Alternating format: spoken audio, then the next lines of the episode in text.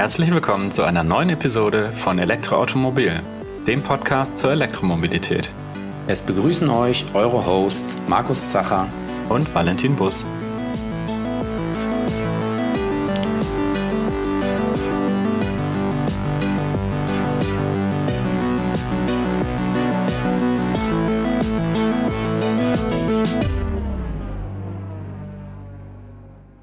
Bei der heutigen Episode zu unserem Podcast, da haben wir uns ein Thema angenommen, das wir auch in der aktuellen Ausgabe unseres Magazins, das ist die Ausgabe 04 2022, ja einige Seiten gewidmet haben.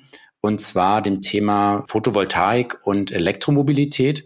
Da haben wir in der aktuellen Ausgabe ja ein recht umfangreiches Spezial, wo wir versucht haben, diese beiden Technologien mal zu verbinden oder zu zeigen, wie gut die sich auch miteinander verbinden lassen. Aber ähm, ja, da kann man eigentlich noch viel mehr drüber lernen und deswegen haben wir auch uns hier heute Experten zum Thema Photovoltaik mit hier in die Sendung geholt. Und zwar haben wir heute hier bei uns zu Gast einmal die Lisa Spangenberg und den Tim Mau von der Firma SMA. Hallo zusammen. Hi. Hallo. Und ja, genau, wir werden heute über ja, Photovoltaik sprechen. Einmal über das Thema, wie baue ich mir eigentlich eine Photovoltaikanlage ja auf mein Dach und einmal, wie kann ich denn dann auch das nutzen, um mein E-Auto zu laden? Und ja, freut mich sehr, dass wir euch beide hier für, für die Sendung äh, gewinnen konnten. Und bevor wir da mit der Technik starten, ähm, könnt ihr euch ja vielleicht kurz mal vorstellen, damit auch unsere Hörerinnen und Hörer wissen, denen es zu tun haben. Und ja, fangen wir einfach mal mit der Lisa an. Ja, guten Tag und vielen Dank für die Einladung von meiner Seite. Ich bin Lisa Spangenberg und Produktmanagerin für Elektromobilität und Speicherlösungen im Heimbereich bei der SMA Solar in Niestetal in Nordhessen. Ja, und treibe da gemeinsam mit den Kollegen die Energiewende im Heimbereich voran. Ja, herzlich willkommen, vielen Dank. Und Tim, was machst du genau? Ja, auch hallo nochmal von meiner Seite. Ähm, ich bin auch Produktmanager im Bereich der Business Unit Home und bearbeite aktuell die Themen PV-Wechselrichter und Speicher für Einfamilienhäuser. Cool, dann auch von meiner Seite nochmal herzlich willkommen. Danke. Ja, vielleicht könnt ihr noch ein paar Worte zu eurem Unternehmen selber verlieren. Vielleicht hat der ein oder andere schon mal von SMA gehört, aber ich kann mir vorstellen, dass ähm, ja der ein oder andere euer Unternehmen noch nicht so gut kennt. Genau, vielleicht sage ich einfach mal ein paar Worte zu SMA. Ähm, SMA ist ein äh, deutsches Unternehmen, ähm, welches in Niestetal in Nordhessen sitzt, ähm, rund dreieinhalbtausend Mitarbeiter weltweit hat und wir über 20 Ländern mit großer Leidenschaft natürlich die ähm, hauptsächlich die Photovoltaikanwendung äh, vorantreiben wollen und innovative Lösungen für wirklich jede ähm, für jede Größe der PV-Anlage natürlich ähm, bereitstellen wollen und ähm, wir den Kunden eine unabhängige, dezentrale, erneuerbare Energieversorgung ermöglichen wollen. Okay, das ist ja schon mal ein sehr cooles äh, Betätigungsfeld. Ich glaube auch eins mit viel ähm, Zukunftspotenzial. Wie lange gibt's denn die SMA eigentlich schon? Letztes Jahr erst haben wir äh, 40-jähriges Bestehen gefeiert. Das heißt ja seit 40 Jahren in dem Feld aktiv die meiste Zeit rein in der Wechselrichterproduktion und ähm, ja, seit den letzten Jahren auch vermehrt im Bereich Energiemanagement, Batterie, Heimspeicher, Integration und auch Ladeinfrastruktur. Mhm, cool. Fangen wir aber vielleicht erstmal mit den Basics an. Ähm, wie, sieht denn generell so eine Photovoltaikanlage aus? Was sind denn so die, die wichtigsten Komponenten, aus denen die besteht? Ähm, also die Hauptbestandteile einer Photovoltaikanlage sind natürlich die PV-Module auf dem Dach. Die dienen der Energieerzeugung ähm, aus dem Sonnenlicht. Ich denke, die hat auch schon jeder mal gesehen. Die Module auf dem Dach, welches vielleicht weniger kennen, sind die PV-Wechselrichter, die häufig bei den Leuten im Keller hängen in Deutschland die müssen oder die werden benötigt ähm, für die Energieumwandlung, ähm, so dass wir die in diesem nutzbaren Hausstrom, den wir haben, ähm, die 230 Volt zum Beispiel mit den 50 Hertz, dass wir die halt für unsere Verbraucher im Haus auch nutzen können, diese Energie, die von den PV-Modulen erzeugt wird. Da gibt es natürlich noch optionale Bestandteile, die zum Beispiel der Eigenverbrauchserhöhung dienen oder der Optimierung dienen, wie zum Beispiel ein Energiezähler, den man am Netzanschlusspunkt ähm, anbringen kann oder einen Speicher, den man noch zusätzlich installieren kann oder einen EV-Charger, damit man natürlich so viel Energie wie möglich eigentlich nutzen kann. Mhm. Du hast jetzt gesagt, ähm, die PV-Zellen auf dem Dach, also so die klassischen Solarzellen, die man kennt. Es gibt ja Leute, die sagen, oh, ich habe aber gar kein Dach oder das hat die falsche Ausrichtung oder so. Gibt es inzwischen auch Lösungen für solche bisschen schwierigeren Fälle? Durchaus, also ein Dach haben ja die meisten. Ähm, selbst, selbst die Flachdächer ähm, können wir durchaus auch mit PV-Modulen bestücken. Man kann Garagen, ähm, zum Beispiel ein Carport, zum Teil gibt es auch schon so Balkonmodule, ähm, die dann wirklich 90 Grad ja an sich runterhängen. Selbst die kann man verwenden. Also mittlerweile gibt es wirklich für alle, für alle Fälle gibt es da eigentlich Lösungen, die man da eigentlich einbauen kann. Hm. Ich würde noch mal kurz auf den äh, ähm, Wechselrichter äh, zurückkommen, das ja, glaube ich, auch eines so deiner, eurer Kernkompetenzen ist, dass ihr Wechselrichter entwickelt, was die Aufgabe eigentlich ist. Und äh, vielleicht kannst du da auch noch mal kurz ein bisschen ein paar Sätze zu verlieren. Also wozu brauche ich den eigentlich ganz genau? Genau, also der Wechselrichter, ähm, also die PV-Module auf dem Dach, die bringen die Energie, sag mal, ein bisschen unsauber, natürlich auch wegen der Einstrahlung, weil die sich natürlich auch ständig ändert, kann man die nicht sofort nutzen im Haus. Ähm, was wir mit unseren Geräten machen, ist eigentlich diesen, ja, dieses, dieser unsaubere, diese unsaubere Energie in saubere Energie umzuwandeln und dass wir optimal mit den Verbrauchern im Haushalt agieren und die auch steuern und regeln können und dann eigentlich wirklich so für den Kunden eine optimale ja, Betrieb schaffen, dass wir die Energie, die erzeugt wird, ähm, zu jedem Zeitpunkt optimal nutzen können. Mhm. Also das heißt, also und unsauber, unsauber meinst du natürlich jetzt hier nicht irgendwie ähm, im Sinne von dreckig, sondern einfach von, also wenn man sich den Strom angucken würde, dass er halt nicht gleichmäßig ist, so wie er eben aus dem, sagen wir mal, aus dem, aus dem Netzanschluss käme. Genau. Und wo man kann sich auch ganz gut vorstellen, nicht, äh, dass die Sonne, die wandert ja über den Tag und dadurch habe ich ja dann nicht immer dieselbe ja, Auslastung der, der Module.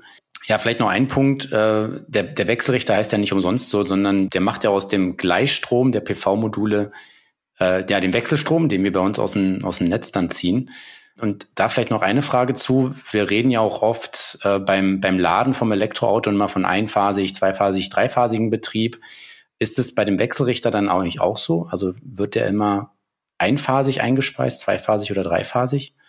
Genau, also da haben wir natürlich Parallelen, ähm, genauso wie beim Elektrofahrzeug auch, gibt es auch im Bereich der PV-Wechselrichter Unterscheidungen. Also auch da haben wir einphasige Geräte, die dann auch ähm, die Wechselspannung auf einer der drei Phasen, wie zum Beispiel in Deutschland, äh, dann erzeugen und einspeisen. Und es gibt dreiphasige Geräte, die das Ganze dann symmetrisch ähm, über alle drei Phasen und dann auch in Form eines ja, echten Wechselstroms mit Phasenverschiebung äh, zur Verfügung stellen.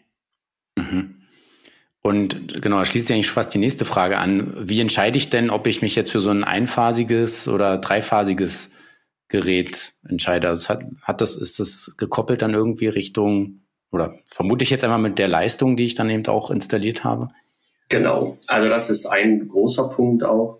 Ähm, in Deutschland ist das so reguliert, dass wir bis 4,6 kW ähm, können wir ohne Probleme einphasig die Energie nutzen.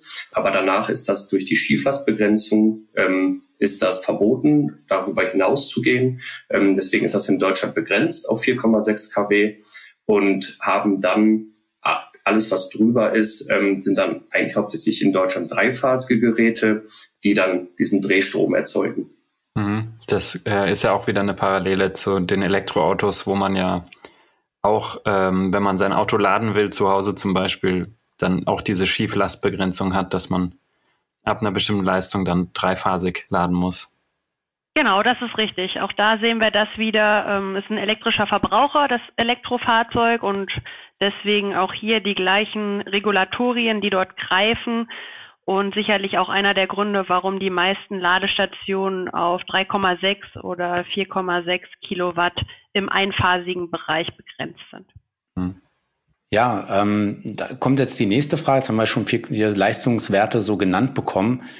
Was ist denn so ein typischer Bereich, wie ich so eine Anlage dimensionieren kann? Also ich stelle mir vor, ich habe jetzt irgendwie vielleicht ein Einfamilienhaus, ein typisches, habe da eine gewisse Dachfläche.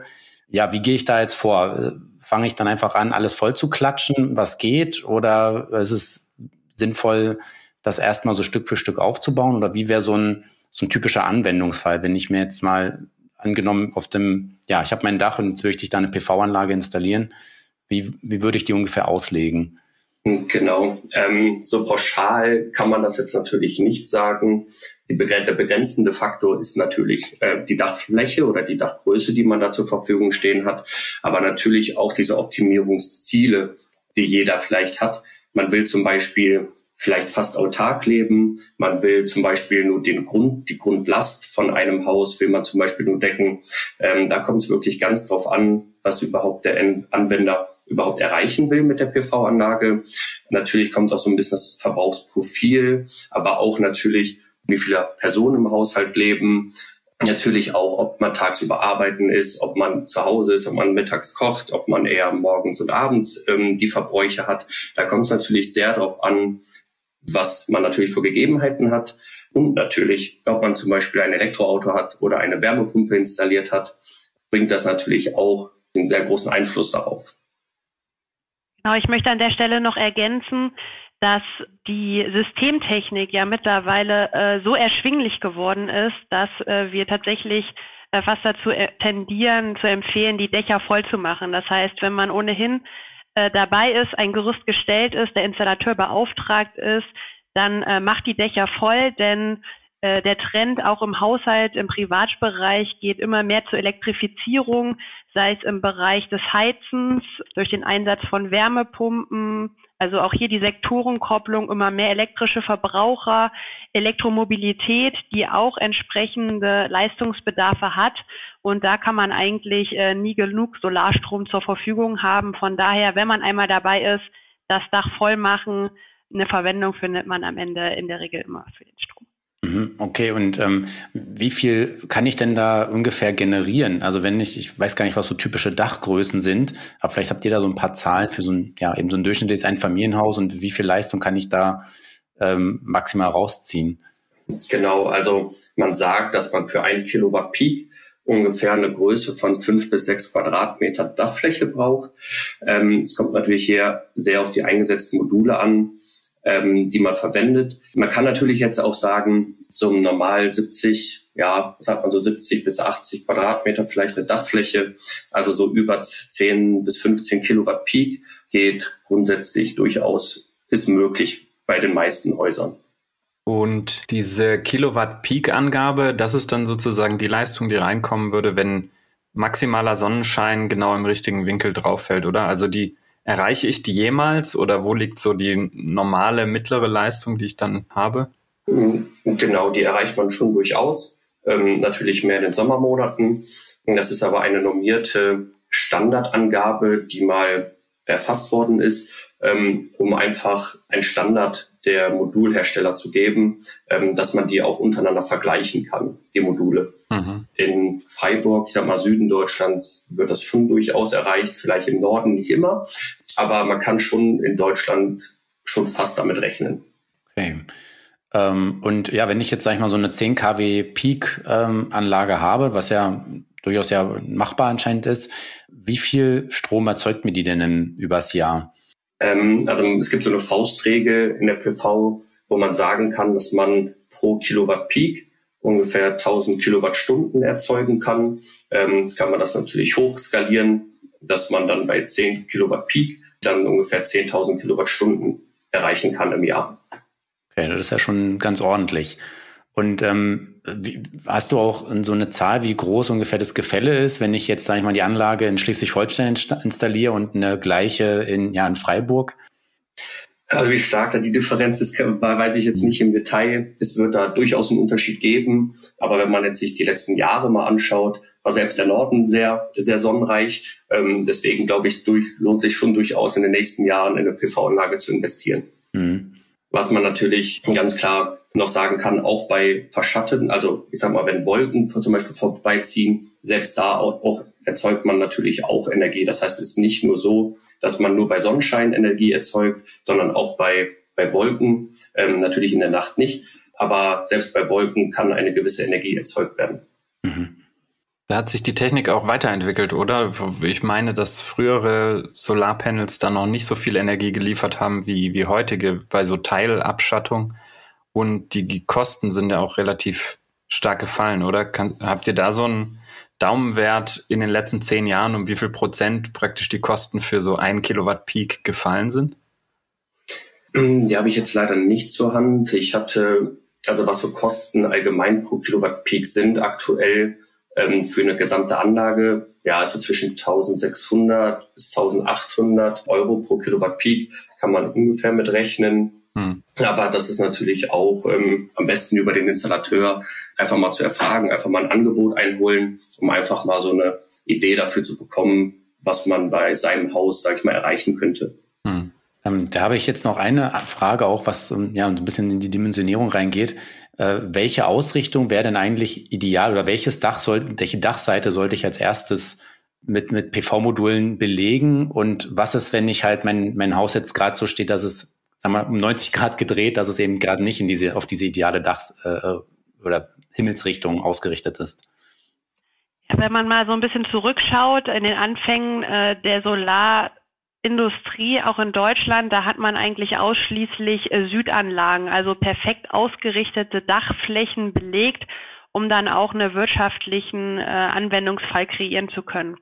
Mittlerweile ist es so, dass man da eigentlich fast wieder ein bisschen von weggeht und versucht eher in eine Ost-West-Ausrichtung ähm, zu verschieben, weil man dann natürlich den Vorteil hat, dass man auch in den früheren Morgenstunden und auch später im Abend hinein äh, entsprechend Leistung zur Verfügung hat, was dann eher auch dem äh, Verbrauchsprofil des Haushalts entspricht ähm, im Vergleich ja zu einer reinen Südausrichtung. Und äh, teilweise geht man sogar heute schon dahin und äh, belegt selbst Norddächer mit Modulen. Auch das kann man einfach mal äh, an entsprechenden Auslegungstools simulieren, denn äh, auch das kann durchaus ein lohnenswerter Anwendungsfall sein. Okay, das wusste ich jetzt auch nicht. Dachte mal, ja, Süd, wenn dann Süd wäre auch irgendwie vom, von der Intuition her. Aber klar, dann habe ich irgendwie mittags mein, mein Leistungspeak. Da kommen wir wieder an den Punkt, den Tim auch am Anfang erwähnt hat, dass es doch stark von der, ja, vom eigenen Nutzungsverhalten an äh, äh, abhängt. Und das heißt eigentlich, eine Südauslegung macht dann eigentlich auch nur viel Sinn, wenn ich entweder ja eben zu Hause bin und da vielleicht auch kochen kann und dann vielleicht auch in der Zeit mein La Auto laden kann und Warmwasseraufbereitung oder was auch immer. Aber ansonsten eigentlich für so ein, wenn ich jetzt noch nicht so viel elektrifiziert habe, ist es eigentlich fast sinnvoller, ich mache erstmal eine Ost-West-Ausrichtung, wenn das Dach das denn so äh, zulässt. Das ist erstmal so, genau, wobei man ja in der Regel mit den Gegebenheiten vor Ort leben muss. Das mhm. heißt, ähm, wenn man nicht gerade neu baut und einen Einfluss auf eine Dachausrichtung hat, dann ist man meistens im Bestand und muss mit dem leben, was man halt zur Verfügung hat.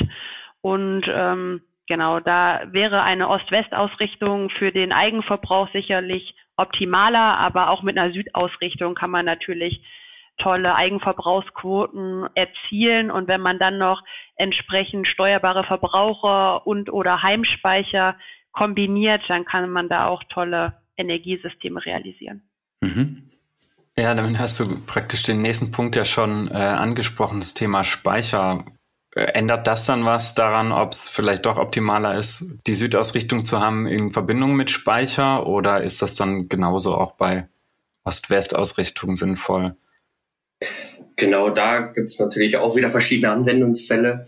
Zum Beispiel haben wir auch in unserem Produktportfolio ein Bauteil, ähm, der Home Manager, der sogar darauf schaut, wie die letzten, ähm, ich sag mal, das nennt sich prognosebasiertes Laden. Das heißt, er schaut wirklich genau drauf, wie der Verbrauch in den letzten äh, Wochen, Monaten war, lernt natürlich auch intelligent dazu und kann dann auch so ja, mal eingestellt werden, dass er erst zum Abend hin vollgeladen wird, was natürlich auch sinnvoll ist, um den Speicher natürlich zu schonen, um ähm, die Lebenszeit natürlich auch zu verlängern eines Speichers und ähm, so natürlich über die komplette Nacht hinweg dann auch Energie zur Verfügung zu haben.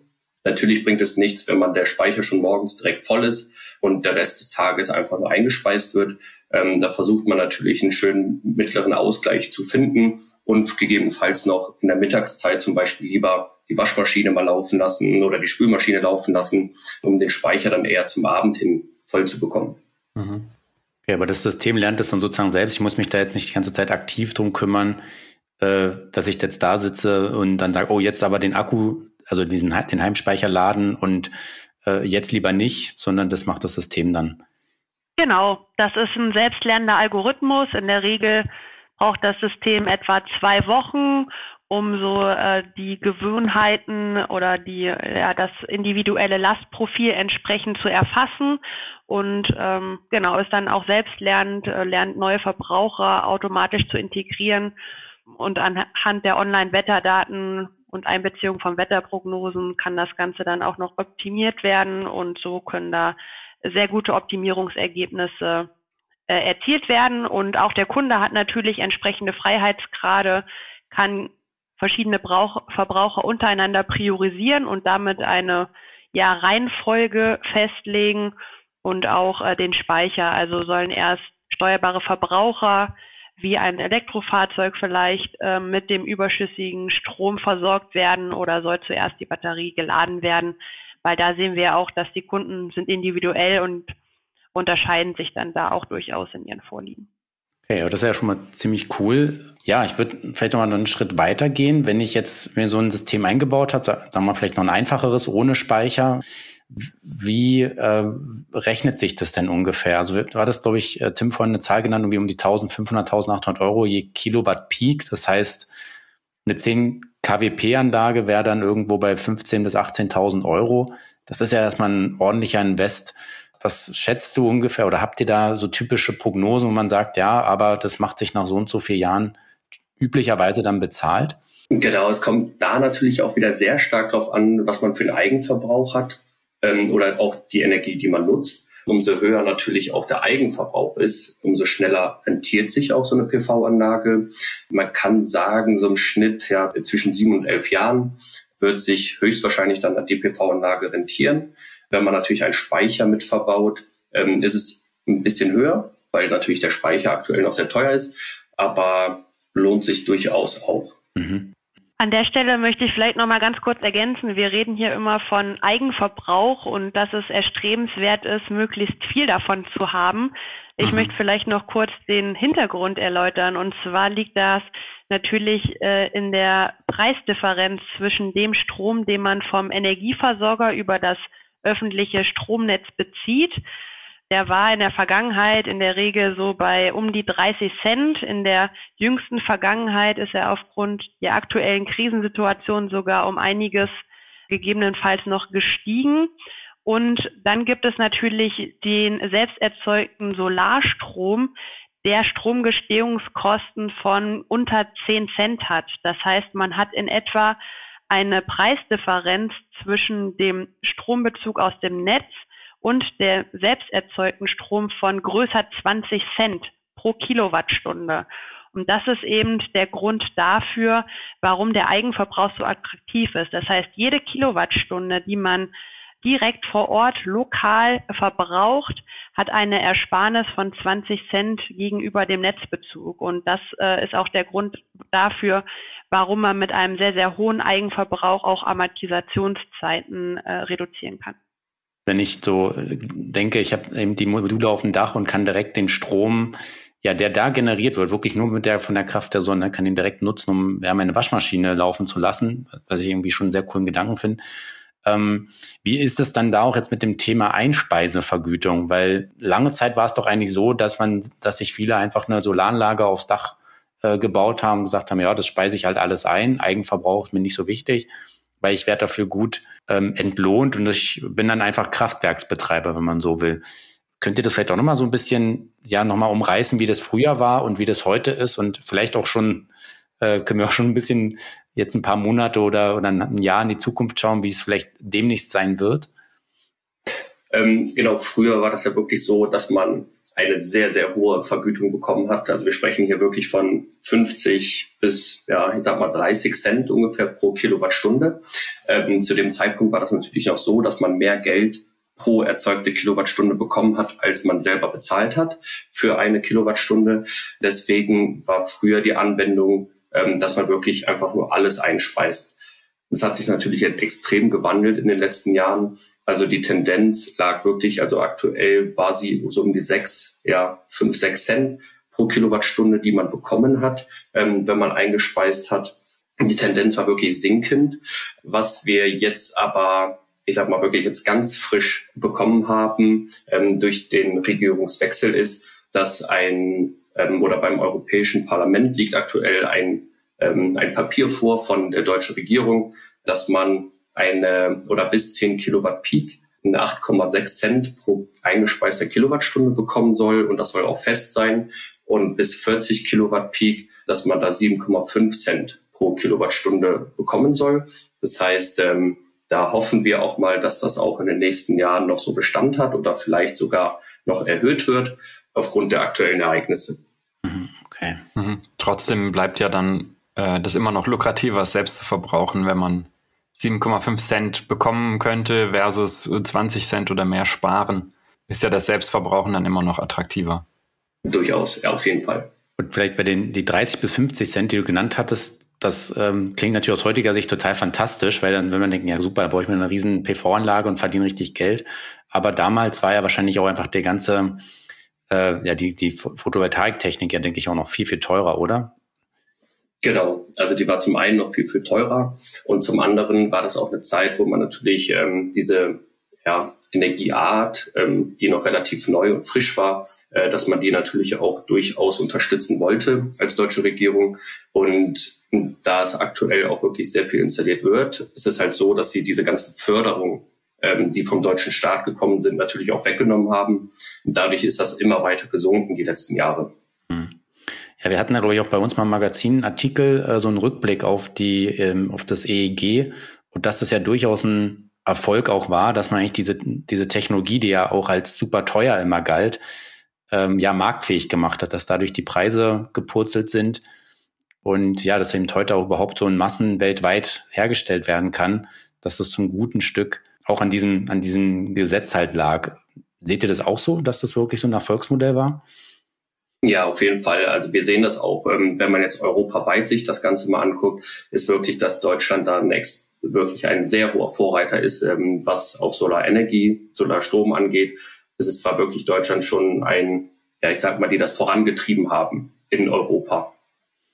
Und vielleicht noch mal eine Frage jetzt nochmal auch dann zum SMA. Äh, produziert ihr auch selber Solarmodule oder ist SMA eher auf das fokussiert, was sich, da mal, dahinter befindet?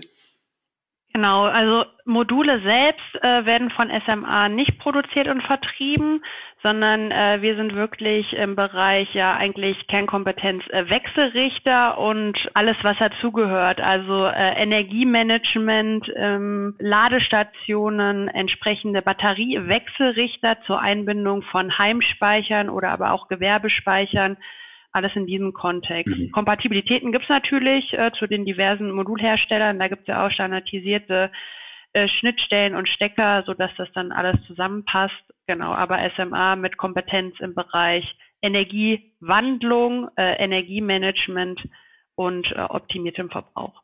Mhm. Ähm, ja, ich würde vielleicht nochmal auch das Thema wieder, ja, ein bisschen diese rechtliche Seite nochmal anschauen. Jetzt hört man ja oft von Leuten, die sich eine PV-Anlage installieren wollen, ja, das ist alles furchtbar kompliziert. Man muss da irgendwie, dann ist man Kleinunternehmer, wenn man die aufs Dach baut. Also weil ich ja irgendwie Geld damit verdiene, muss ich das alles auch versteuern. Und wenn den Eigenverbrauch muss ich irgendwie selber noch versteuern und äh, irgendwie das ein ganz schönes Wirrwarr ist. Könnt ihr dazu ja ein bisschen ein paar Worte verlieren, wie das aktuell geregelt ist, wie es vielleicht auch zukünftig sein soll und ob das wirklich so kompliziert alles ist? Genau, also aktuell ist es so kompliziert. Die haben das aber auch erkannt von Regierungsseite her und wollen da auch definitiv was ändern. Aktuell ist es so, wer Solarstrom verkauft, ist gleichzeitig auch Unternehmer.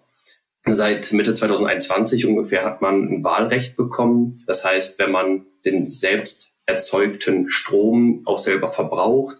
Ähm, man wohnt in dem Haus, in dem die PV-Anlage auch ist. Ähm, man hat keine gewerbliche Nutzung mit diesem Haus.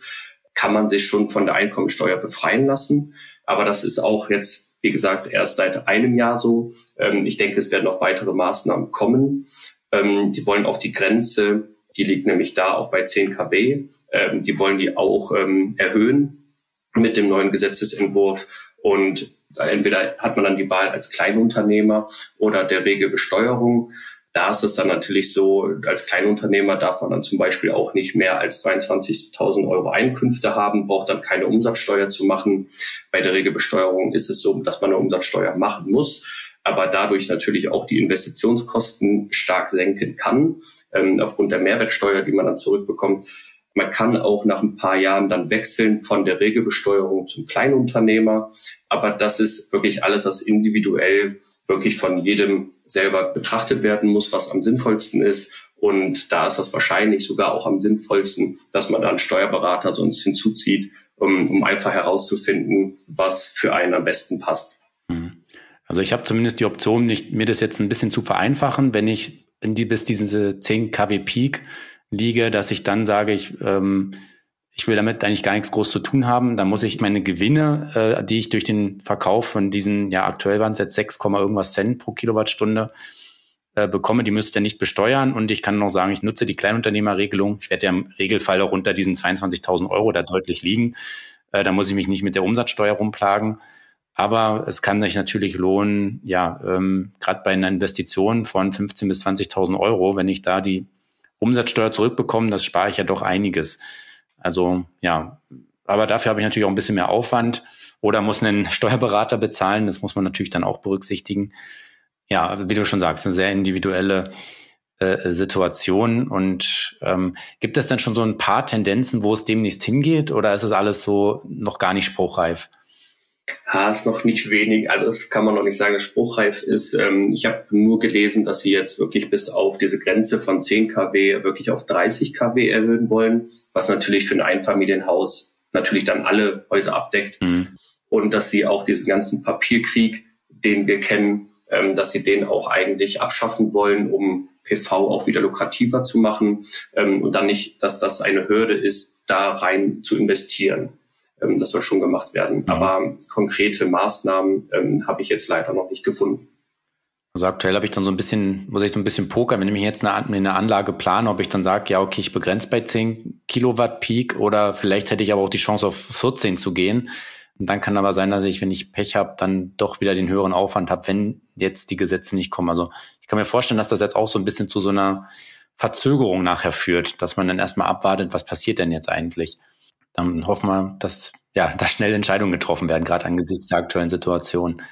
Es sollen sehr schnell getroffen werden. Also ich habe zwei Daten bekommen. Also eine war wirklich jetzt der 30.07., wo schon einige Änderungen jetzt ähm, passiert sein sollen. Ähm, die liegt aber allerdings noch dem Europäischen Parlament vor. Mhm. Ähm, das kann sich jetzt noch um einige Wochen wohl ziehen. Und der andere oder andere Zeitraum war jetzt der erste, ähm, der erste erste wo auch noch mal einiges geändert werden soll. Und dann müssen wir die Daumen drücken, dass da ähm, genau diese Themen auch mit behandelt werden. Mhm. Jetzt hatten wir gerade das Steuerthema. Gibt es noch andere Sachen, die ich irgendwie beachten muss, wenn ich mir jetzt eine Solaranlage ähm, aufs Dach bauen will? Versicherung zum Beispiel oder dergleichen? Ähm, eine Versicherung ist nicht Pflicht. Empfehlen wir doch auf jeden Fall zu machen. Ähm, die hat einige Vorteile, ähm, dass man dann auch wirklich, wenn Schäden auch von außen entstehen, dass man da dann versichert ist. Ähm, bei Ertragsausfall, dass man da versichert ist. Also gibt super viele individuelle Versicherungen. Würden wir auf jeden Fall empfehlen für eine PV-Anlage, welche Pflichten ein ich sag mal, Betreiber einer PV-Anlage noch hat, ähm, dass er die Anlage beim Netzbetreiber anlegen muss oder halt melden muss. Ähm, das macht aber häufig auch der Installateur, dass man damit wenig selber zu tun hat.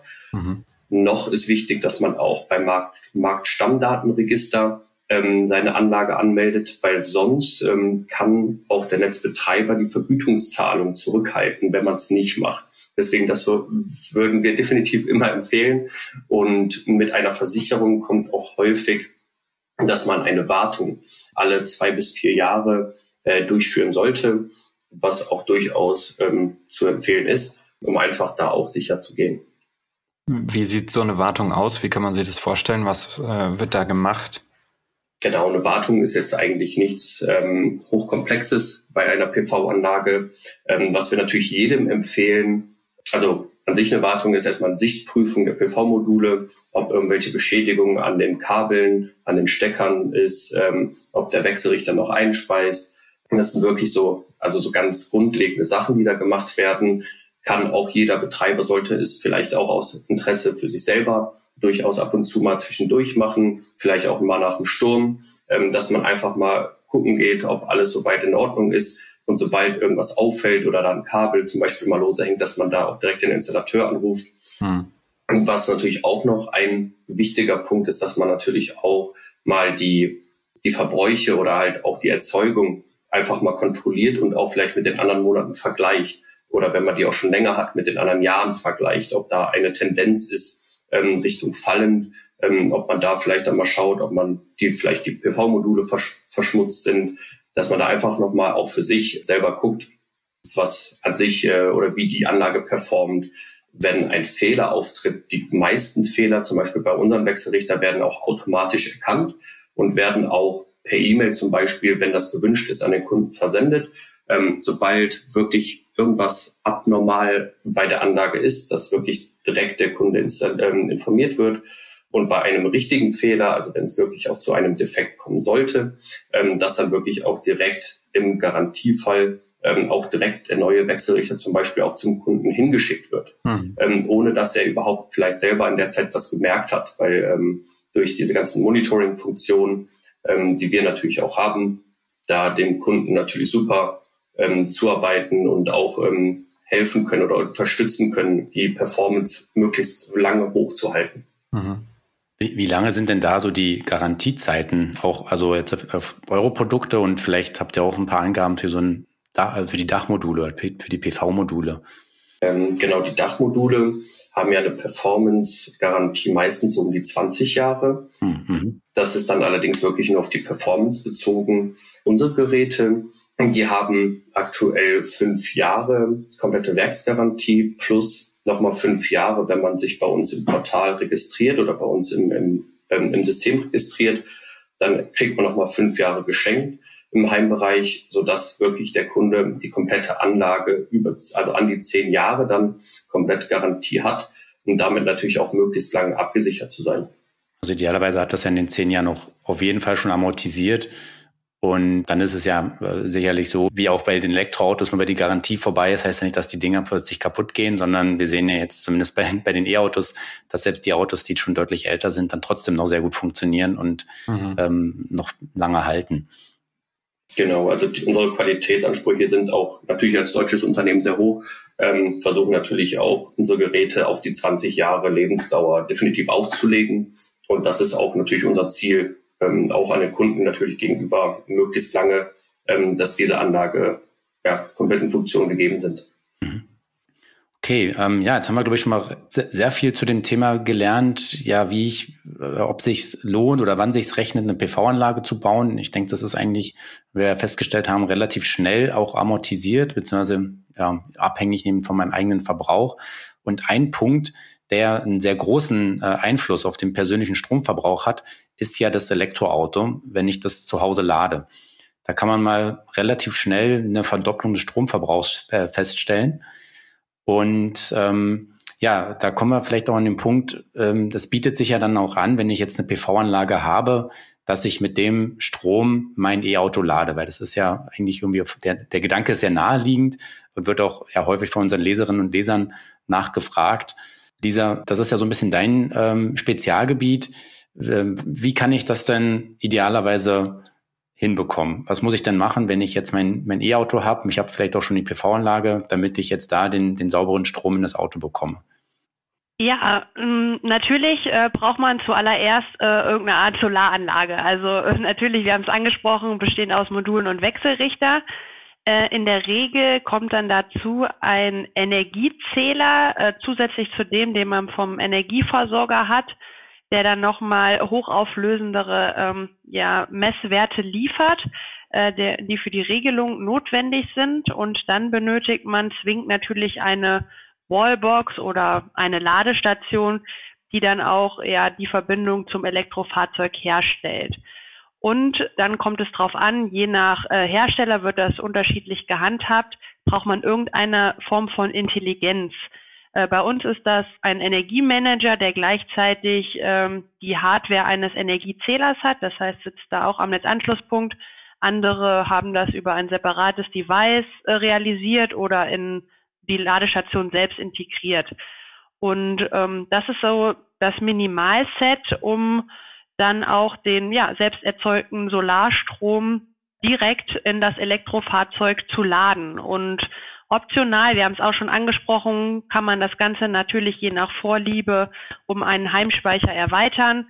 Wenn zum Beispiel das persönliche ja, Fahrprofil nicht ganz mit der PV-Erzeugung irgendwie zusammenpasst, um dann vielleicht ähm, ja die Ladung dadurch auch ein bisschen noch in die Abend- oder Nachtstunden zu verlagern und trotzdem den ja, selbst erzeugten Strom weiter nutzen. Mhm. Ähm, ja, die, die, Komponenten, die du gerade angesprochen hast, also jetzt würde ich einfach mal unterstellen, wir haben jetzt die PV-Anlage, wir haben vielleicht auch so einen, schon einen Energiemanager verbaut. Äh, was muss ich denn rechnen? Oder beziehungsweise vielleicht brauche ich den Energiemanager noch, weil ich noch keine andere, kein anderes Bauteil habe, was ich jetzt äh, vielleicht darüber verwalte. Also welche Kosten kommen dann ungefähr auf mich zu, wenn ich jetzt noch die Wallbox, ähm, den Energiemanager oder ja weitere Komponenten benötige? Kannst du das so grob beziffern? Also zu den Kosten kann man sagen, ähm, dass das natürlich auch wieder individuell ist und je nach Aufwand zum Beispiel zur Elektrifizierung des Stellplatzes oder der Garage. Also habe ich da überhaupt schon Strom liegen? Muss ich vielleicht noch den Hof aufreißen, um dahin zu kommen? Ich brauche natürlich die Hardware selbst und die Installationskosten durch den Installateur. Was man auch sagen muss, man muss zwingend bei der Auswahl der Ladestation auf die entsprechende Kompatibilität mit dem verwendeten Energiemanagement achten. Das heißt, da gibt es entsprechende Protokolle, damit die ähm, sich auch äh, unterhalten können und die gleiche Sprache sprechen, damit das optimierte Laden dann auch einwandfrei funktioniert. Das heißt, da ist man dann schon ein bisschen teurer als eine Standard-Wallbox ohne jegliche Intelligenz. Ich kann da jetzt äh, keine genauen äh, Preisangaben machen, aber ich sag mal, mit 2000 Euro ist man äh, unten weg schon ganz gut dabei. Mhm. Okay, aber dann habe ich eben auch schon, ja, gut, das ist klar, die gerade diese ja persönlichen oder die individuellen Installationskosten sind natürlich hochgradig äh, unterschiedlich. Also manchmal muss man ja ist eine Steckdose schon vorhanden, die ich umbauen kann und manchmal muss ich ja wirklich ein komplettes Kabel quer, ja, wie du schon gesagt hast, über den ganzen Hof legen. Das kann schon relativ teuer dann werden. Ja, wenn ich jetzt aber das System so an sich installiert habe, ähm, jetzt habe ich das Auto, ich habe die Wallbox, ich habe den Energiemanager, ähm, die PV-Anlage. Wie, wie genau funktioniert dann ähm, die Ladung oder wann weiß jetzt das Auto oder die Wallbox, dass sie laden soll und wann nicht? Oder wie kann ich das vielleicht auch noch so ein bisschen optimieren, dass ich dann möglichst viel eigenen Strom verwenden kann? Genau, dazu vielleicht erstmal zum Hintergrund. Ähm, da gibt es einen Mindestladestrom, den Elektrofahrzeuge benötigen, um überhaupt einen Ladevorgang zu starten. Das sind in der Regel 6 Ampere und das ist auch äh, normativ äh, entsprechend festgelegt. Eine kleine Ausnahme gibt es vielleicht noch für ja, ältere Jahrgänge, zum Beispiel der Renault Zoe, die sind da manchmal ein bisschen zickig und äh, brauchen äh, 10 Ampere, um dann entsprechend zu funktionieren. Aber bei den neueren Modellen ist man mit 6 Ampere dabei. Das bedeutet konkret, zum Starten einer einphasigen Ladung braucht man mindestens 1,38 Kilowatt überschüssigen Solarstrom. Lädt man dreiphasig, sind das sogar 4,14 Kilowatt. Das heißt, das ist schon gar nicht so viel Leistung, die überschüssig sein muss, um überhaupt PV-optimiert ins Fahrzeug zu laden. Denn von PV-Überschuss sprechen wir überhaupt erst, wenn mehr PV-Erzeugung verfügbar ist, als überhaupt durch andere Verbraucher, durch Grundlast im Haushalt verbraucht wird. Das heißt, das wird ohnehin durch den Energiemanager schon abgezogen und eigentlich steht da nur noch die Energie zum Laden zur Verfügung, die ansonsten entweder in das Netz eingespeist werden würde oder eben im schlimmsten Fall sogar abgeregelt werden würde. Und da sind natürlich dann auch Funktionen der Wallbox äh, sehr ausschlaggebend, wie gut ein PV-optimiertes Laden überhaupt funktioniert. Wir haben da zum Beispiel die automatische Phasenumschaltung, die da wirklich für die Maximierung des PV-Eigenverbrauchs sorgt, indem eben schon bei sehr, sehr kleinen PV-Leistungen ab 1,38 Kilowatt schon in den, ja, sage ich mal, frühen Morgenstunden oder aber auch in den Übergangs- oder Wintermonaten dafür sorgt, dass dieser überschüssige Solarstrom genutzt werden kann. Ähm, jetzt hast du gerade gesagt, es ist sozusagen der Überschuss, nachdem ähm, die Leistung, die praktisch im Haus eh verbraucht wird, abgezogen ist. Aber kann man das auch so priorisieren, dass auf jeden Fall das Auto geladen wird und dann praktisch der Eigenverbrauch innerhalb des Hauses erstmal abgestellt wird, damit alles, was reinkommt, sozusagen ins Auto fließt? Genau, also diese Funktion so konkret haben wir nicht. Also bei uns haben wir es realisiert äh, über drei verschiedene Lademodi. Einmal haben wir den sogenannten Schnelllademodus, das heißt, wenn wirklich ähm, die Zeit drängt und man zwingend das Auto benötigt mit einer entsprechend geladenen Fahrzeugbatterie, dann wird entsprechend ungeachtet der PV-Verfügbarkeit ähm, das Elektrofahrzeug mit ähm, Strom versorgt. Das kann trotzdem ein Anteil auch mit PV oder aus dem Heimspeicher sein, aber zur Not wird eben auch aus dem äh, Netz dazugeladen. Mhm. Äh, die zweite Variante ist bei uns, dass man wirklich eine reine PV-Überschussladung realisieren kann. Das ist dann das von mir eben angesprochene äh, Delta zwischen der PV-Erzeugung und dem übrigen Verbrauch innerhalb des Haushalts. Und ähm, wir bei SMA haben noch eine äh, dritte Möglichkeit, indem wir über unsere App, die SMA Energy App, ein Ladeziel vorgeben. Das heißt, der Kunde konfiguriert eine gewünschte Abfahrtzeit und eine bis dahin benötigte Energiemenge. Und dann kommt wieder die Intelligenz des Energiemanagers zum Tragen. Das heißt, diese Informationen werden vom Energiemanager genutzt und er plant dann den Ladevorgang so ein, dass ein Maximum des PV-Stroms im Fahrzeug landet, aber zur Not eben auch aus dem Heimspeicher oder dem öffentlichen Stromnetz nachgeladen wird. Mhm. Ich finde gerade genau diese, diese dritte äh, Funktion, die du erläutert hast, eigentlich sehr ähm, spannend. Ähm, wie ist denn das aktuell noch gelöst? Also du sagtest, ähm, ich muss eine Energiemenge vorgeben, also muss ich in der App dann sagen, ja, lad mir, keine Ahnung, 30 Kilowattstunden äh, rein, ähm, die, die will ich morgen früh um 8 Uhr haben. Oder reicht das aus, wenn ich sage, lad halt bis 80 Prozent voll? Weil für letzteren Wert, das ähm, müsste die Wallbox ja dann auch den SOC kennen und den kriege ich ja zumindest mit den aktuellen Generationen, glaube ich, noch nicht übermittelt, oder? Genau, das ist so ein bisschen das Problem. Ähm, tatsächlich muss man aktuell noch eine Energiemenge, das heißt ähm, zum Beispiel 30 Kilowattstunden eintragen. Alternativ kann man sich das auch in Kilometer Reichweite umrechnen lassen. Aber es ist natürlich ein hoher manueller Aufwand und deutlich attraktiver, sowohl für den Kunden als auch für die Qualität des Energiemanagements selbst wäre natürlich die Verfügbarkeit des State of Charge der Fahrzeugbatterie, der aktuell eben noch nicht standardmäßig über ähm, die PWM-Kommunikation übertragen wird. Bei den äh, neuen ISO 15118 Normen ist das ja äh, durchaus vorgesehen und da hoffen wir mal, dass das zukünftig nicht nur dem DC Bereich, sondern auch im AC-Laden dann äh, verfügbar sein wird. Ja, die ISO 15118, das ist ja ein gutes Stichwort. Da will ich vielleicht auch nochmal, müssen wir jetzt hier nicht äh, tiefer drauf eingehen, da einfach nochmal vielleicht ein Lesetipp. Da haben wir in der Ausgabe 03 2022 in Elektroautomobil auch äh, drüber geschrieben. Also wenn ihr euch da noch mal ein bisschen was zu ähm, durchlesen wollt, was sich hinter dieser Norm verbirgt, da sind noch andere weitere spannende Funktionen äh, in Planung. Ähm, und ja, das wäre eigentlich so ein idealer Anwendungsfall, wo man, wo man dann auch von dieser Norm profitieren kann, dass dieses das Lademanagement noch ähm, komfortabler dann wird. Das ist eigentlich, finde ich, ein sehr, sehr guter ähm, Anwendungsbereich dann. Genau, ja, jetzt hattest du die verschiedenen ähm, ja, äh, Lademodi genannt. Äh, vielleicht nochmal ein Punkt, ähm, deckt sich auch ein bisschen zu der Frage nachher zu dem Eigenverbrauch ähm, im Haus. Hat es irgendwie steuerliche Auswirkungen, wenn ich den eigenen Strom verbrauche? Oder ist das ein, was, was ich, ja, was äh, früher mal galt, aber jetzt nicht mehr? Oder wie ist denn da aktuell noch die Situation?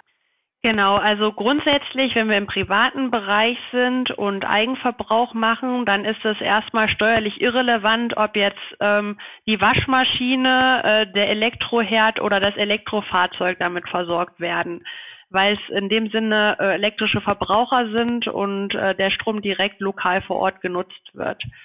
In der Vergangenheit gab es ähm, äh, zwischen Januar 2009 und März 2012 auch mal eine Eigenverbrauchsvergütung dediziert für den ja, PV-Eigenverbrauch vor Ort. Das heißt, äh, hat man eine Anlage in dem Zeitraum, dann bekommt man auch da nochmal eine entsprechende Vergütung und muss das dann entsprechend angeben. Aber ansonsten ist das erstmal mit den genannten äh, Abhängigkeiten, also Kleinunternehmerregelung, Regelbesteuerung, abgegolten, was dann für die gesamte PV-Anlage inklusive elektrischer Verbraucher im privaten Heimbereich gilt. Okay, also da muss ich mir gar keine Sorgen mehr machen. Eigenverbrauch ist grundsätzlich immer sehr strebenswert und ähm, ja, optimiert eigentlich mein, mein Business Case, den ich, meinen eigenen Business Case, den ich sozusagen habe mit der PV-Anlage. Ja, das ist vielleicht auch mal ein Stichpunkt, wo wir vielleicht nochmal die Ebene ein bisschen erweitern können. Jetzt haben wir schon gelernt, dass es, äh, ja, wie es funktioniert, ähm, das eigene Elektroauto über die eigene PV-Anlage zu, zu laden. Ähm, wie sieht's denn aus, wenn ich jetzt ähm, Unternehmer bin? Ich habe einen Fuhrpark mit ähm, einer bestimmten Anzahl E-Autos, ja, vielleicht ein paar, paar Transporter, ein paar ähm, Geschäftswagen und jetzt möchte ich da auch ähm, möglichst sauber unterwegs sein. Welche Lösungsmöglichkeiten bietet ihr denn da an? Oder was vielleicht auch noch vorweg, vielleicht kannst du auch ein bisschen was dazu sagen, was da dann auch die, vielleicht die Herausforderungen sind, verglichen jetzt mit dem, mit einem privaten Betreiber. Genau, also ähm, auch im Unternehmen ist natürlich das Thema äh, Elektrifizierung überhaupt, sei es der äh, firmeneigenen Flotte, sei es äh, von Mitarbeiterdienstwagen, von privaten Mitarbeiterfahrzeugen oder sogar Kundenfahrzeugen immer mehr ein Thema. Das heißt, ähm, es ist ja fast schon eine Notwendigkeit auch teilweise geworden, dass Unternehmen sich mit dem Thema äh, Laden von Elektrofahrzeug äh, beschäftigen, kann gleichzeitig aber auch ein attraktives vielleicht Zusatzangebot für Mitarbeiter sein, äh, um vielleicht äh, sich als Arbeitgeber auch da noch ein bisschen äh, positiver darzustellen. Also grundsätzlich ist natürlich ähm, die Technik erstmal ähnlich im Vergleich zum Heimbereich, nur natürlich ähm, in etwas größerem Maßstab. Das heißt, man hat auch hier eine entsprechende Ladeinfrastruktur, die in der Regel aus deutlich mehr Ladepunkten besteht. Man hat irgendeine Art von Messinfrastruktur, das heißt Zählern, die dann die entsprechenden Verbräuche erfassen und dann auch für die Abrechnung zur Verfügung stellen. Und wenn man das Ganze mit einer PV-Anlage kombiniert, dann hat man natürlich auch da die entsprechenden Komponenten für die PV-Anlage selbst und eine Art ja, Energielastmanager, der dann die entsprechenden Energieflüsse für ein statisches oder aber lokales dynamisches Lastmanagement entsprechend aufbereitet. Im Unternehmenskontext haben wir natürlich neben den erheblichen Investitionskosten überhaupt zum Aufbau von so einer Infrastruktur die Herausforderung, dass man gegebenenfalls mit dem bisherigen Netzanschluss nicht auskommt. Das heißt, die Kapazität oder die verfügbare Leistung reicht gegebenenfalls nicht aus, um äh, diese entsprechende Anzahl von äh, Ladestationen zusätzlich aufzunehmen. Das heißt, da gibt es einmal die Option natürlich in dem Zusammenhang, muss ich meinen Netzanschluss in dem Zuge ertüchtigen, erweitern oder aber reicht es vielleicht sogar aus, durch eine intelligente Art der Steuerung das zu vermeiden und äh, meine ja, Ladestationen als steuerbare Verbraucher so zu verschieben, dass ich da drum herum komme. Und ein weiterer wichtiger Punkt ist auch die Preisgestaltung an sich. Also im Gegensatz zum Heimbereich, wo wir eigentlich ausschließlich Arbeitspreise, das heißt Kilowattstunden basierte Abrechnung haben, kommt im unternehmerischen Kontext zum Arbeitspreis auch ein Leistungspreis. Das heißt, da kann es gegebenenfalls auch attraktiv sein, durch intelligente Steuerung diesen so weit zu reduzieren, dass man da entsprechende Abgaben vermeidet. Und ich denke auch nicht zu vernachlässigen ist in dem Zusammenhang ein grünes Image, denn auch das wird immer wichtiger. Äh, Marketing äh, für die Unternehmen und auch das kann sich sehr, sehr positiv auswirken. Ja, äh, genau, du hattest ja gerade schon den Punkt angesprochen mit dem Leistungspreis. Das heißt ja eigentlich, beim, als Unternehmer habe ich ja gleich zwei Punkte, die mir dann wehtun, ähm, wenn ich, wenn ich mit meiner, keine Ahnung, ich möchte jetzt da 20 Ladepunkte installieren, die jetzt alle ungeregelt sein würden und jetzt muss ich den Netzanschluss erweitern. Da muss ich einmal den Netzanschluss bezahlen, also die, dass der Netzbetreiber kommt. Ich vermute mal, das macht er jetzt nicht auf eigene Kosten, oder? Also sprich, dass ich den erstmal bezahlen muss, dass der jetzt meine Anschlussleistung erhöht und dann muss ich noch zusätzlich die höheren, diesen höheren Leistungspreis bezahlen. Sprich, das ist eigentlich doppelt unwirtschaftlich, ähm, ja, die, die Leistung nach oben zu treiben, wenn ich das nicht irgendwie intelligent ähm, geregelt bekomme, oder? Definitiv. Also ähm, mhm. das kann im Zweifel richtig wehtun. Von daher empfiehlt es sich immer in diesem Zusammenhang eine gründliche Planung zu machen, entsprechende Simulationen auch durchzuführen. Das heißt, äh, man kann abschätzen, wie viele firmeneigene Fahrzeuge habe ich, was haben die in der Regel für ein Ladeprofil. Das heißt, welche Energiemengen werden zu welchen Uhrzeiten benötigt und das Ganze vorher einmal durchzurechnen, damit man dann am Ende keine böse Überraschung erlebt. Ja, das ist ja ungleich komplizierter als eben zu Hause, wo dann irgendwie mal klar ist, wann welche Autos da sind und ob man auf Arbeit pendelt oder zu Hause arbeitet. Ja, beim Unternehmen dann mit äh, ja vielleicht Ladestationen für den Kunden, ähm, wo ich vielleicht gar nicht mal so gut planen kann, außer dass ich weiß, da kommt tagsüber jemand, der da lädt. Dann habe ich die Mitarbeiter, wo, wo ich vielleicht auch sagen kann, na gut, wenn die mal ein bisschen weniger Ladeleistung kriegen, dann ist es kein Weltuntergang. Dann habe ich vielleicht priorisierte Ladestationen, wo ganz klar ist ja die Transporterflotte, die muss halt morgens äh, vollgeladen sein, weil die muss den ganzen Tag dann rumfahren können. Das dann alles mit dem Verbra mit der mit der Erzeugung auch zu matchen und vielleicht äh, ja, da denke ich lohnt sich dann auch noch eher ein Speicher, um das vielleicht noch besser abzupuffern. Aber das wird ja dann wirklich unfassbar komplex. Das kann man auf jeden Fall nicht mehr mit einem, mit einem Zettel und einem Bleistift dann irgendwie ausrechnen. Definitiv. Ähm, da kommen dann auch statistische äh, Modelle entsprechend zur Anwendung, um halt da eine mittlere Auslastung zu ermitteln. Und äh, wir bei uns haben ja auch ein Auslegungstool, was wir im Bereich der PV-Wechselrichter und Energiesysteme über alle Segmente nutzen, das sogenannte Sunny Design.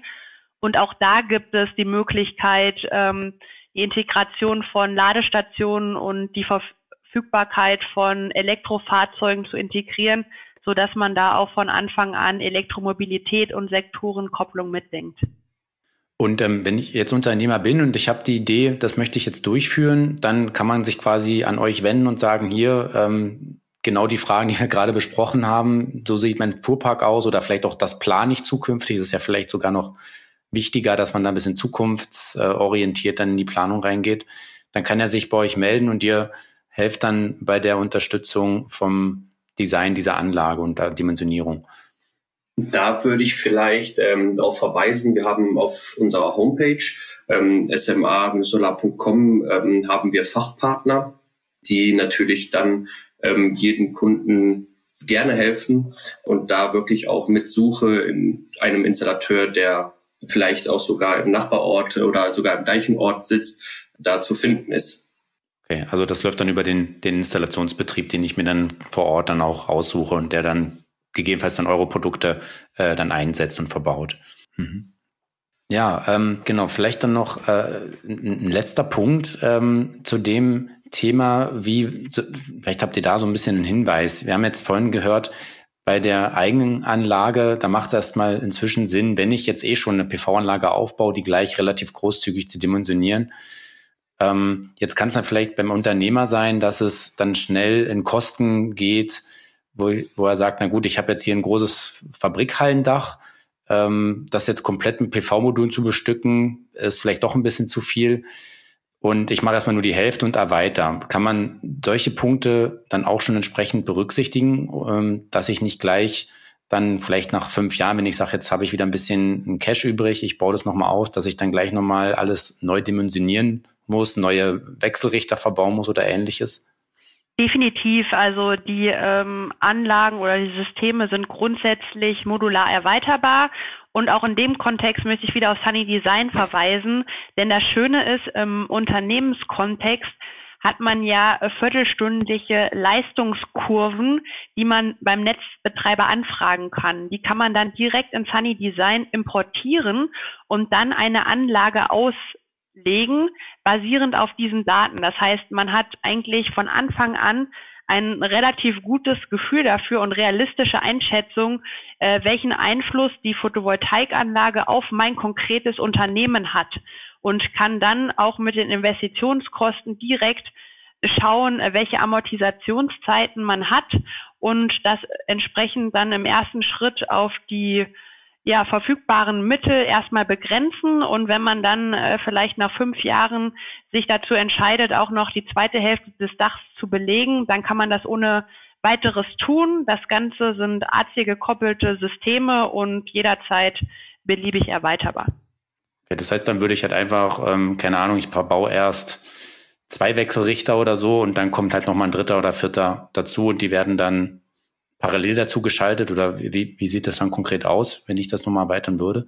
Genau, das wird dann parallel dazu geschaltet und die sind dann alle entsprechend über Netzwerktechnik äh, mit dem Energiemanagement verknüpft und können dann auch zusammen in einer Anlage visualisiert, gemonitort werden und ähm, das ist ohne Probleme möglich. Das gleiche übrigens auch im Heimbereich. Also auch da kann man, äh, wenn man vielleicht erstmal nur begrenzte finanzielle Mittel hat, auch äh, im kleinen Rahmen starten und jederzeit später äh, entsprechend erweitern.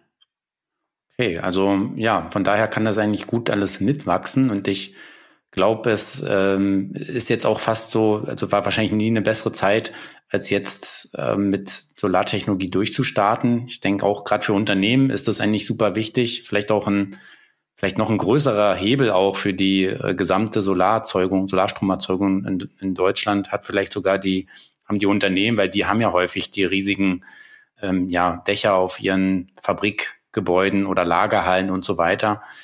Und äh, ich glaube, da ist auch noch sehr viel Potenzial, wo man im Prinzip schon bebaute Flächen ja, nutzen kann, um damit eigentlich äh, sauberen Strom zu erzeugen. Ja, und vor allem macht man sich dann natürlich auch weniger abhängig von externen Energiequellen, äh, die man ja dann auch wirtschaftlich mit einplanen muss und die gerade recht schlecht zu kalkulieren sind in die Zukunft gesehen, ähm, wie sich da die Kosten entwickeln. Von daher denke ich auch aus unternehmerischer Sicht auf jeden Fall eine sinnvolle Investition. Ja, ich glaube, dann haben wir hier äh, doch einen ganz guten Überblick bekommen, ja, wie man Photovoltaik und Elektromobilität äh, koppeln kann. Jetzt hier mal kompakt in einer guten Stunde zusammengefasst. Dafür mal vielen Dank, äh, Tim und Lisa, dass ihr uns da so ausführlich äh, Rede und Antwort gestanden habt und, und zu uns hier in die Sendung gekommen seid. Mhm. Sehr gerne. Vielen Dank für die Einladung. Vielen Dank, hat Spaß gemacht und ja, ich freue mich, dass äh, die ganzen Elektrofahrzeugbesitzer jetzt auch äh, verstanden haben, wie sinnvoll die Kombination mit äh, Solartechnik ist und welche Vorteile für jeden Einzelnen dahinter stehen. Mhm. Genau, ja, da bin ich mir sehr sicher, dass sich da sicherlich mal viele jetzt Gedanken machen und das Projekt dann demnächst angehen werden. Von daher hoffe ich auch, dass wir noch mehr E-Autos mit wirklich eigen erzeugten Strom demnächst sehen werden und ja, vielen Dank ähm, dafür, dass ihr hier seid, in der, in der Sendung wart. Und ja, vielen Dank an unsere Hörerinnen und Hörer wieder fürs Zuhören und Einschalten. Und dann freuen wir uns, ja, bis zum nächsten Mal. Euer Markus. Und euer Valentin.